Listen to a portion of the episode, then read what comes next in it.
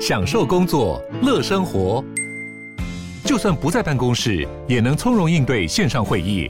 HP Dragonfly 透过专业的 HP Presence 设计，内建降噪及会议快速键，搭配清晰的 Bang & Olufsen 音效，增强音讯及视讯功能。HP Dragonfly 顶级商务笔电，采用 Windows 11专业版，让您在会议中享有最佳的视觉和听觉品质。热门财经议题、即时投资快讯、焦点新闻话题，陈凤欣与您同步掌握。欢迎收听《财经起床号》。Hello，各位听众，大家早！欢迎大家来到九八新闻台财经起床号节目现场，我是陈凤欣。今天的一周国际经济趋势，在我们线上的是我们的老朋友丁学文。这一期《经济学人》的 Cover Story 要谈的是美国政局的两极化。其实这应该已经持续了大概有两三年，呃，至少四五年的时间了。嗯，两极分化其实蛮严重的啊。嗯那尤其大家知道，其实这一这一期的《经济学人》其实应该算二零二一年最后一本，因为它是十二月三十一号出的啊。那今年年初的时候，其实有一本，如果大家记忆还深刻，就是报名冲进众议院，然后有一个报名坐在那个议长的那个位置上，我不知道凤馨记不记得？嗯，所以其实已经一年了。所以今天这个主题啊，大家如果看到封面设计哦，在一个红红色封底前面呢，其实那个是白宫的一个象征。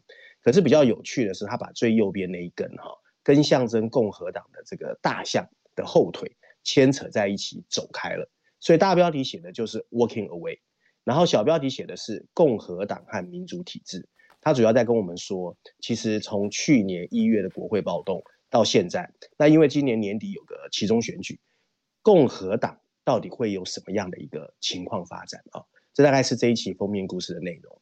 嗯，那这次经济学呢，用了三篇文章在讲这个议题，除了序论第一篇之外啊，另外在十六页有个 briefing 专文，那另外三十二页的美国板块有个 Lexing 专栏哦，三篇文章，那我们把它稍微整合之后来跟大家讲一下这次经济学的论点啊。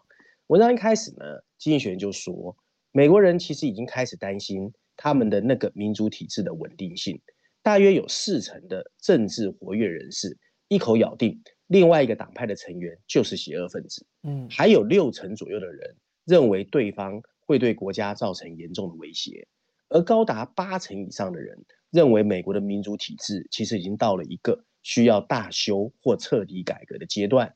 那些对政治体制看衰的人，甚至呼吁混乱的状况已经无药可救，而有一些学术圈的学者甚至严肃警告，美国随时有发生内战的可能性啊。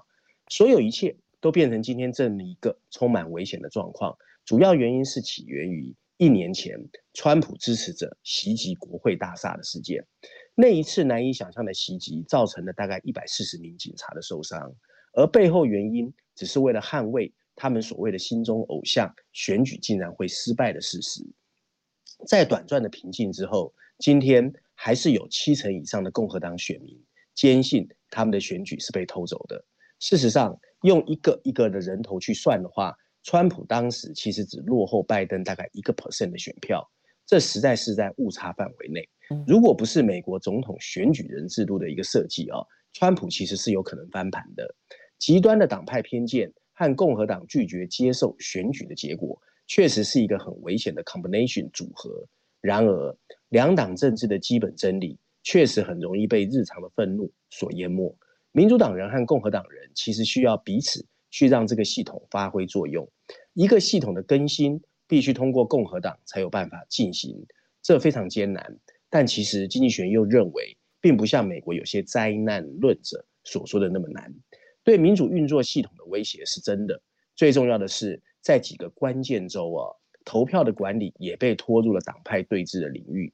你譬如说，Arizona 亚利桑那州几个今年准备接手啊。所谓 Doug Ducey 这个现任议员候选人的这个参选人，已经在埋怨 Doug 没有积极的为川普平反。在另外一个所谓的呃乔治亚州的州国务卿呢，叫做 Brad Raffensperger，拒绝极力改变二零二零年的选举结果之后，他其他其实他的权力被削弱了。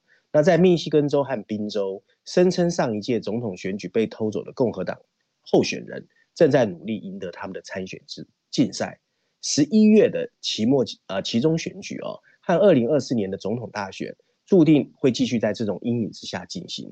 共和党人有希望赢得国会中最少一个的控制权，甚至两个。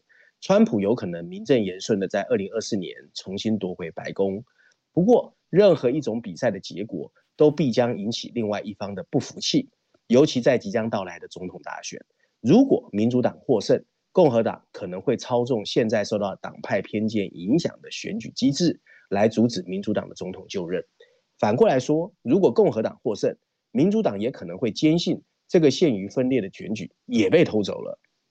越来越多人相信，鼓吹选民填写假民调已经打破了选举的平衡，并且还发现，民调中的胜利者往往最后没有办法赢得选举，失败者的承认败选是权力转移的一个核心。不过，承认落败很可能会再次发生，对选举合法性的藐视将变成一个两党分裂的灾难性的信念。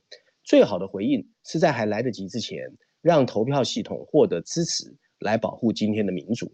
不过，虽然美国人口头说他们要改革投票的机制，不过各方意见始终难以妥协。鉴于民主党人一心一意希望人们可以更容易投票，而共和党人则始终担心选举会被欺诈，而且如何要去做验票。但两者之间找到妥协的方式还是有可能的。一个类似选举安全法的法案，应该是二零二二年的首要议程。但想要立法通过，就必须两党合作，而这正是今天美国民主衰败的根源，也是共和党为什么在未来有可能卷土重来的原因。灾难论者认认为，民主的捍卫者和攻击者处于不平等的地位，部分原因是美国两大政党之一正越来越像匈牙利的执政党，而不是传统的共和党曾经有的信念啊、哦。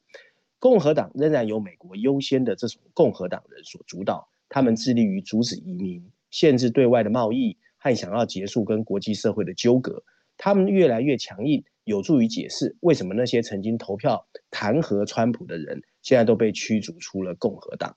然而，即使是一个因为川普而直变的共和党，也应该要由相互竞争的派系组合而成。就像十一月啊，赢得 Virginia 州长呃席位的 Glenn Youngkin 呢，这一类的共和党人，他们就希望少缴一点税。而且不要被民主党人所左右，他们认为川普主义是让他们的利益得以确保的有效工具。这种计算很可能最后被证明是错误的。任何自认可以左右川普的人，最终都会被川普抛弃啊！这些人很啊、呃，有一些人呢，就譬如说我们知道的 McConnell 众议院的这个领导人啊，他们还好，现在还在啊。而且这些人很重要，因为他们他们必须在适当的时候有所表态。共和党的复兴，就算真的会有。也不会是当时雷根时代那种复兴。在二零二二年挑选候选人的选民，跟雷根时代的革命距离太远了，就像雷根距离罗斯福时代一样。一个跟川普抗争的保守派，不太可能比得赢一个通过鼓吹分裂而对川普唯命是从的人。不过，这样的人最后分享的，既不是川普扭曲现实的权利，也不会是那个只有川普当选才有合法性的信念。文章最后一段提到，如今共和党选民这边一群。愤世嫉俗的领导人和宣传者所操纵，这些人被洗脑相信选举被偷走，而且认为他们所作所为才是在捍卫美国的民主。去相信这些人会永久被骗，也是一个错误。只要川普仍然是共和党的共主，共和党很难复兴。然而，另一种说法，我们也可以说是，当一个党的方向其实跟一个人的命运相关联时，也表示他随时可能会改变。好。看起来经济学人真的非常担心川普再起。这整个二零二二年的第一期的 Cover Story 的重心点就是放在要防止川普再再起，而且重心这是美国民主最大的挑战。看起来重心点放在这边，真的真的。不过其实他没有提到，他一开始讲的那个根源点，我才是我觉得才是一切。在美国内部，政治活跃人士百分之四十认为对方政党是邪恶的。百分之六十认为对方正在危害国家，百分之八十认为民主需要好好的大大幅度的改革。我觉得这一些偏执才是一切的根源。欢迎回到一周国际经济趋势，在我们线上的是我们的老朋友丁学文，也非常欢迎 YouTube 的朋友们一起来收看直播。好，刚刚这个经济学人的 Cover Story 可以看得出来，他对于美国政局的焦虑啊。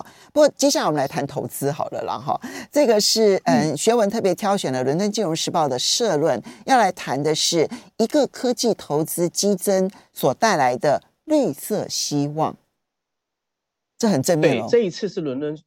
哎，对，这一次是《伦敦金融时报》的一个社论啊。不过，凤馨，我不知道你记不记得，去年十月，《经济学人》也呼吁过，觉得气候科技是未来的一个最大的显学。对，那这一次换《伦敦金融时报》啊，嗯，它它的标题写的是一个科技投资的激增会带来的绿色希望啊。嗯，补充标题写的是应对气候变化需要更好的科技突破。文章一开始他说，虽然在十一月的时候，Glasgow 的 COP26 的缔约人峰会啊，我们看到有一点点进展。不过，人类在对气候变化的前应呃应对上面，其实看起来还是笼罩着一个悲观的情绪。马尔地夫的环境部长啊，叫 Amina Shana，他最近就公开说，我们仍然有九十八个月的时间把全球的碳排放减半。可是他继续补充说，如果我们做不到，光我这一个所属的马尔地夫群岛。就会面临一个死刑的判决。嗯，在我们仍然有一定的时间能够实现这个目标之前，政策制定者必须赶快采取更积极的行动。不过，二零二一年我们至少在一个领域上看到了令人鼓舞的进展，那就是对气候科技的大规模投资在出现。科技本身并没有办法完全解决气候变化的问题，不过科技绝对是整体解决方案中不可或缺的一个部分。众多的积极迹象表明。全球的企业高管、创业家和投资人现在都发现整个挑战的巨大规模，还有巨大的市场空间，而且正在开始加紧脚步迎接挑战。根据啊 PwC 普华永道最近的一个台湾叫资诚啊的气候科技报告，从二零一三年以来，全球从创业投资和私募股权基金到政府基金、慈善团体。已经高达了六千家以上的投资机构，支持了三千多家的气候科技创新。全球投资人总共投资了大概两千两百二十亿美元给这些新创企业。而在二零二一年，整个资金又增加了百分之两百一十。嗯，由于 venture capital 创业投资的投机性质，这些新创企业当然会有很大部分失败。部分投资人可能会认为这和以前发生过的绿色泡沫大同小异。不过事实上，两千年后的时代的后期哦，当时由于预期的政策后来没有落实，吸引吸引了大量资金流入的清洁科技领域，最后因为政府没有落实承诺的政策力度，由此产生的市场崩盘，让许多投资人这一次有点怀疑这一次是真的还是假的。不过，《伦敦金融时报》认为，我们有理由相信这一次的投资激增将被证明更成熟、更有持续性。首先，需求已经非常紧迫，极端气候频频出现。另外，即使碳定价还没有普及，不过政策制定者终于创造了一个相对宽松的投资环境。第三个，许多绿色科技获得了显著的突破，一些真正令人兴奋的创新已经开始开花结果。无论是我们看到的太阳能、风力，还是电池的技术，他们在效率和成本上面都取得了惊人的进步。许多投资人甚至押注氢能源。下一代核能发电，还有所谓的碳捕获。此外，核裂解以及以太空为主的太阳能发展，也开始为全世界提供一个有关无碳能源可以发展的想象空间。事实上，跟二零二零年相比，二零二一年上半年的气候科技交易的规模也成长了一倍以上，达到了九千六百万美元。但要帮，但要但要让这些技术为扭转全球暖化做出有意义的贡献。我们还必须花费数兆美元，大型投资人现在一定要动员起来，扩大最具影响力的气候科技部署。有一些环保主义者会说，压住科技的突破会带来一些干扰，会阻碍现有的科技部署的明智努力。而事实上，这些技术已经带来了更大的变化。正如活跃的气候科技投资人 Clem Perkins 的主席，这是一家基金哦，他叫 John Doerr，最近发表一个言论，他说。我们已经到了必须竭尽所能压住机会的阶段。我们现在除了努力，还必须用更新的手段来突破自己。文章最后一段提到，也许气候科技投资的浪潮背后驱动力仍然是因为投资人自己的利益。不过，我们认真想想，在现在这个全球这么紧急的状况下，这还是一个好事。应对气候变化很可能会成为我们这一代人一生中最大的一次市场机会，而它的超额报酬通常来自于成功解决了艰难的挑战。机构投资人赶快做好积极的投入准备。哇，这最后一句话真的是超级正面的，叫你赶快去赚。对对对对，可能是我们这一生当中最最有最好的一个机会了。然后呢，我觉得这句话真的是超级那种正面积极，感觉上像一个口号。哎，可是这是事实哎，它可能会是一个很大。其实凤心，嗯，对，凤新今年我觉得哈，除了我们现在最担心有几个黑天鹅嘛，什么通货膨胀、供应链啊，嗯，疫情啊，嗯，我觉得今年很可能有能源危机哦。我不知道你有没有看到那个印尼宣布燃煤禁止出口，没错，一个月。然后你有看到那个欧、嗯、对，然后欧盟又宣布哦，核能跟那个天然气要列入绿色投资。他们现在正在讨论，德国一定会反对，不过看起来现在压力越来越大了，因为他们天然气价格一直在涨。嗯，对，还有就是你知道今年的冬天下雪日全部提早，哦，所以燃煤是更需要的。嗯，然后所以呢，今年的这个石油啊，很多人预估是一百二十块以上。所以今年为什么郭台铭会说小心要不要限电？我觉得今年能源危机有可能是最新的一只那个叫什么黑天鹅。嗯，对，传统能源呢，现在嗯，所有的投资都被限制，都被压抑，对不对哈？但是新的能源呢还接不上，所以新能源的需求量在未来那真的是指数型的爆发成长，这一点是可预期的。赶呃追不追得上不知道，就是说你能不能够填补得了那个空缺，不一定做得到。但是你那么努力都不一定做得到了，那你当然只能够更努力啦，对不对？所以所以这部分的情况很大，很嗯，这个情况很扭曲啊。因为今天我们没有选那一篇啊，今这一期其实熊彼特专栏啊，嗯，有一篇让我非常压抑的，他在写全世界最大的一个商品交易商叫 Glencore，台湾翻译叫佳能可。凤馨，你知道他去年的获利创历史新高，因为去年十月燃煤的价格创历史新高。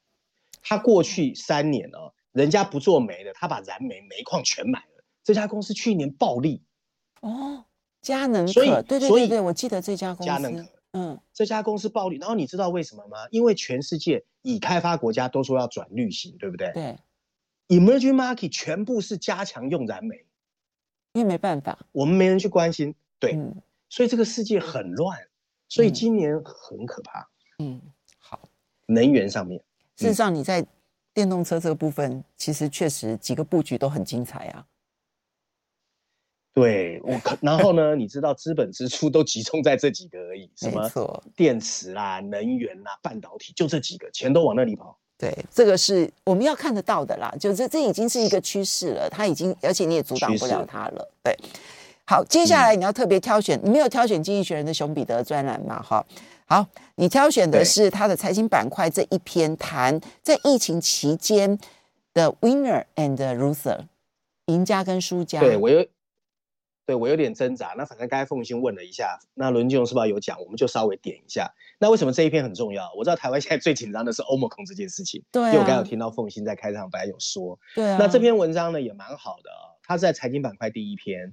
第五十三页，它的 winner 跟 loser 就是呃，经济学人针对全世界国家在过去两年疫情，他利用一些经济指标去帮我们看，其实并不是所有国家都长得一模一样，有些国家做得很好，有些国家做得不好。所以它的补充标题写的是，到底过去两年疫情期间，哪些经济体做得很好，哪些做得很差？为什么？哈、嗯嗯，文章一开始他说，全球经济如何从二零二零年的疫情衰退中迅速反弹。让许多预测者充满了意外。几个月前，OECD 经合组织三十八个富裕国家的 output 就是产出总和，可能已经超过了疫情爆发前的水准。整个 OECD 的平均失业率现在是百分之五点七，也跟战后的平均水准差不多了。不过，经过通货膨胀调整后的家庭总收入则高了，高于了疫情前的水准。尽管最近出现了变种病毒，不过总体状况看起来还好。不过，隐藏在背后的差异啊，每个国家的差异非常明显。这个疫情创造了部分的赢家和输家，而且他们之间的差异度越来越差距巨大，有可能一直延续到二零二二年甚至二零二三年。嗯，那为了评估这些差异啊，经济学人收集了二十三个富裕国家的五项经济和金融指标数据，里面包含了 GDP、每个家庭的收入、股票市场的变化、资本支出，还有政府的债务。经济学人根据每个经济体在每项指标上的表现，对每个经济体进行排名，然后算出一个总体得分。我们发现有一些国家还在经济的低谷，而有一些国家几乎表现得无比的好。你譬如说北欧的丹麦、挪威、瑞典，它接近榜首，而美国也在前缘啊。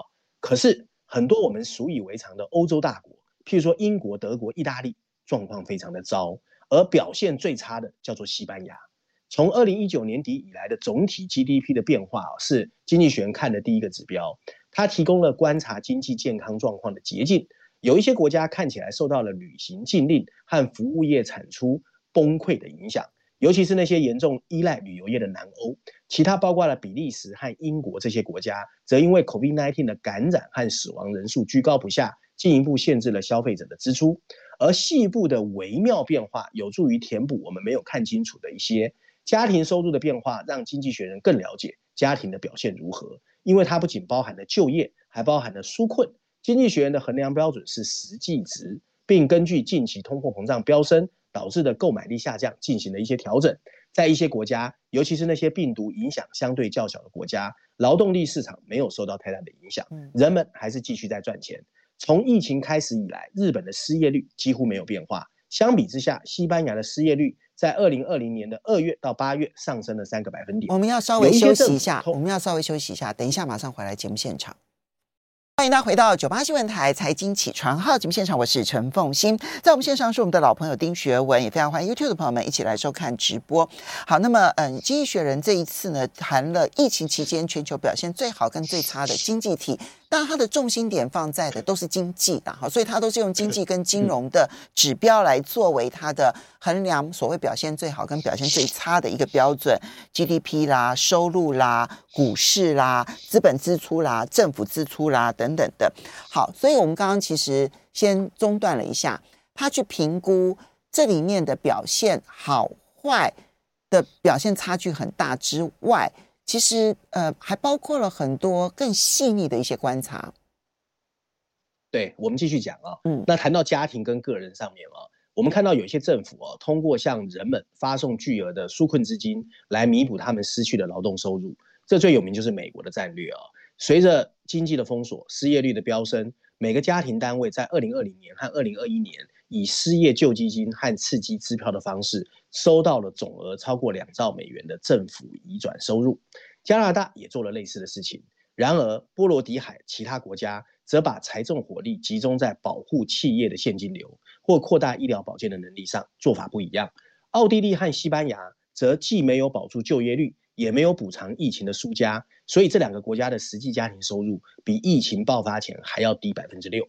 那有关企业层面，我们来看一下啊，股市。我们可以从股市去看每个国家企业的健康状况，以及一个国家对外国投资者的吸引力。今天英国的股价比疫情前还要低，这或许是英英国脱欧引发的不确定。另外，英国拥有比较少的高增长产业的企业，而这些科技企业受益于疫情引起的科技采用和较低的利率，是疫情扩散的大赢家。而拥有更多此类的企业的美国股市则表现的飙升。不过，北欧交易所也没有发生什么事。丹麦市场上市值最大的十家企业中有三家从事医疗保健，这是在疫情期间持有的不错的股票。而再过来，我们看资本支出，资本支出是经济学人第四项衡量的指标，可以衡量企业对未来的乐观或者悲观。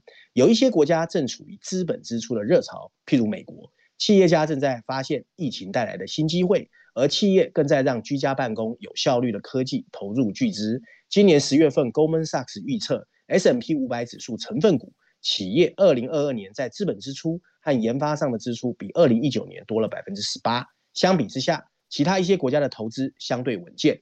挪威削减了石油和天然气的资本支出。经济学人的最后一个指标叫公共债务啊，在其他条件相同的情况下，政府债务的大幅上升比小幅上升更糟糕，因为这表明未来可能会出现更大的征税和削减支出。即使美国、英国、加拿大。和其他国家都是这样，但并非每个国家都在疫情间累积了巨额债务。瑞典的公共债务占 GDP 的比重上升了六个百分点，这或许反映了这个国家很大程度避免了严格的封锁，从而需要比较少的财政支持。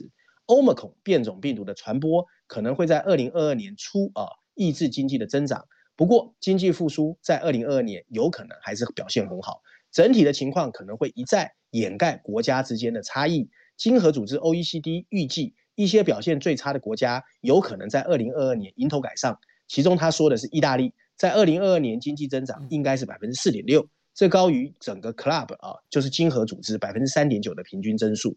文章最后一段提到，不过整个全球落后者还有很长的路要走，到明年年底二零二三年啊，OECD 经合组织预计经济学人三个排名最高的国家 GDP 总和比疫情前高出五个百分点，与此同时，最差的三个国家的 output 预计会比 COVID-19 爆发前高出一个百分点而已。换句话说，全球疫情的不均衡状况还会持续下去。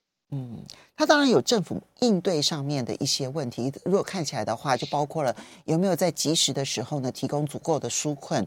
不过，我觉得其实也跟它的基本结构有很大的关系。你像是西班牙或者像是泰国这样子以观光为主的国家，在疫情期间，不管你政府多么的努力，恐怕能够做的都会非常的有限。不过，我们可以观察了，就是长期来看的话，这些国家的表现。好，最后你挑选的这一篇文章是要来谈中美贸易战的成本究竟有多少？对，这一期跟中国大陆有关的有四篇哦，中国板块两篇，另外一篇是谈在供应链里面新疆的角色。那这三篇我们不谈，我们今天挑的呢是跟呃中美贸易有关的啊、那也有提到中国，它在自由广场，它的标题写的是有一个新的研究算出了中美贸易战总共花费花费的成本。然后补充标题写的是，其实这是一个双输的磨难啊，不是双赢啊。当然，文章一开始说美对美国和中国之间哦，大家可能不知道，有第一阶段的贸易协议已经在去年十二月三十一号结束了啊。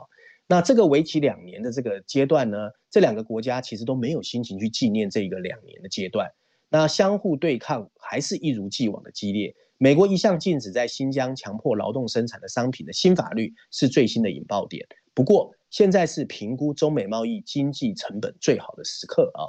判决结果对两国都不利，但有一个重要的例外：从最明显的失败开始，作为二零二零年一月十五号签署的第一阶段协议的一部分，中国承诺从美国进口的商品要增加，跟二零一七年的水准相比，二零二零年和二零二一年，他们决他们当时答应要额外购买两千亿美元的商品和服务，就川普时代啊，长期以来。美国一直抱怨中国操控经济，美国希望借此掌控贸易流动。不过事实证明，中国官员既没有意愿，也没有努力去完成它。按照 Peterson 研究所的一个经济数据显示，中国完成了整个商品采购的十分之一。即使考虑到跟疫情相关的中断，美国威逼中国购买更多商品的战略，也没有给人留下太深刻的印象。就像越来越多的案例显示的啊，贸易战其实严重损害的是美国的经济。这两个超级大国从二零一八年初开始以关税相互攻击，使经济学家获得了新冠疫情之前约两年的完整数据。在那个时期，美国对中国进口商品的平均关税从百分之三激增到百分之十九，而中国对美国进口商品的平均关税则从百分之八也激增到百分之二十一。这对世界上最大的双边贸易关系之一造成了巨大的冲击。普林斯顿大学和哥伦比亚大学的两个教授最近出版了一个论文。他们从在美国国内 GDP 所占的份额来做比较，跟一九三零年臭名昭彰的一个所谓的呃 Smoot-Hawley 关税去相比，嗯、对这些对关税贸易的影响更大哦。那 Smoot-Hawley 的关税呢，曾导致了一连串的国际报复，并可能导致的大萧条。好在中美贸易没有引发所谓的大萧条，可是，在贸易爆发初期，一种常见的假设是双方都将承担关税的代价。中国供应商它的商品定价会低一点，而美国进口商支付的费用会高一点。然而，包括现在供职于国际货币基金组织 IMF 的一个经济学家叫 Gita Gopin，他们在内的经济学家发现啊，啊，美国进口实进口商实际承担了九成以上的关税成本。显而易见，他们没有办法，呃，他们别无选择，他们现在还是依赖中国供应商。至少在短期内是这样，而且无法通过谈判来降低价格，所以消费者支付的价格没有变化，这意味着供应商承担了大部分的成本啊。那这个经济学家跟他的同事还说，这种情况不可能持久，在某个状况，美国进口商一定会把更高成本转嫁给消费者。一些经济学家就说，美国目前的通货膨胀水平飙升，就是表示这种情况正在发生。在一定程度上，他们是对的。关税会导致通货膨胀，就连美国财政部长耶伦都承认这一点。